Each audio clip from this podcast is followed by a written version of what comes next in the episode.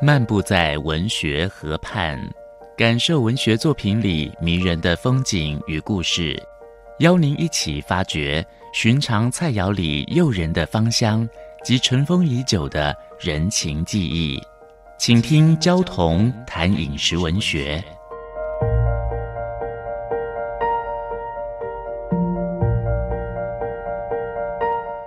大家好，我是焦桐，今天跟大家分享的是米干。呃，米干原来是普洱市普洱茶那个普洱，在云南普洱市的居民日常的早点。在一九四九年国共内战快要把国家打烂掉的时候呢，有一支国军撤退到滇缅的边境，后来又逃到泰北。成为孤军啊，也就是博洋在《异域》这本小说里面所描写的这个孤军。这一支孤军骁勇善战啊，后来联合国就逼迫国民政府把他们撤退到台湾来。滇缅孤军到台湾来以后，就被安置在龙岗一带的几个眷村。龙岗社区就是在桃园的中坜、八德、平镇的交界地方，所以他们带来的是滇缅的料理。我们发现龙冈是全台湾集中最多、最好吃的滇缅的料理。特殊的背景就造成了大量的滇缅小吃、风味小吃店的产生。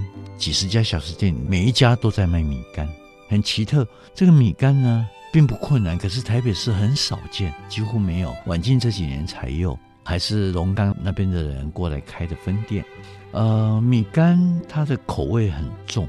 那原来并不是这样，原来在普洱市，他们每天的早点有豆浆米干啊、花生汤米干啊，制作的很简单，呃，一锅很滚热的豆浆或花生汤，然后注入到米干里面去，有一点像我们在吃的咸豆浆啊。但是台湾的米干相对就丰富多了，汤色很沉。那里面呢，有姜丝啦、酸菜啦、葱花啦、肉燥、油葱酥等等。那那米干的口感吃起来有点像板条或者是河粉。每一次到龙冈那个地方去哦，我都很感动于这种米干。我觉得它里面其实跟普洱市的米干已经很不一样了啊，原乡已经不是这个东西了，到台湾来有很大的改变。可能是因为已经太平了啊，不再有战争。这一批孤军呢，他想让让他们的小孩吃好一点，于是，在米干里面加进了荷包蛋，很有营养；再加进了猪肝，再加进了猪肉，所以就变得很丰盛。那汤头都是用大骨去熬的。我觉得这里面的眷村是一个非常独特的眷村啊，像我们看到的这种米干这种食物，其实带着一种战争的记忆。我们看到的也是透露一些克难的表情，到处都是一种因陋就简的那种权宜的性格。他已经完全不同于普洱市的米干，尤其队员跟他的家眷跟他们的后代制作米干制作了几十年，实际上呢，所烹煮的，它是他们所想象的、他们所知道的、所经验的食物。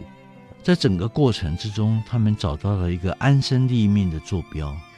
而我是认为这种创造过程，不断在创造各种可以认识的形式，可以重复的形式，变成一种集体展现流离啊、漂泊的记忆啊，以及孤独的那一种滋味。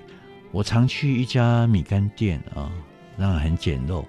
可是那个老板呢，哇，我没有看过这么爱国旗的人。他的屋子里面到处都是国旗，你吃一碗米干，抬头一看，哎呀，满屋子国旗啊，吃到你热血沸腾。屋子外面呢，也被他布满了国旗，整条巷弄都是挂满了国旗。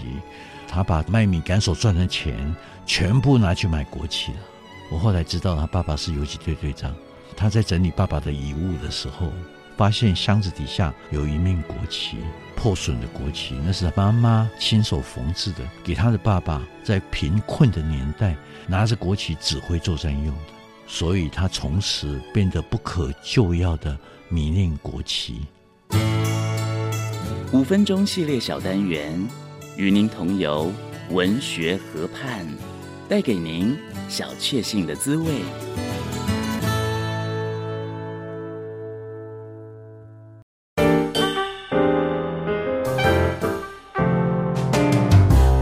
Open your mind，就爱教育电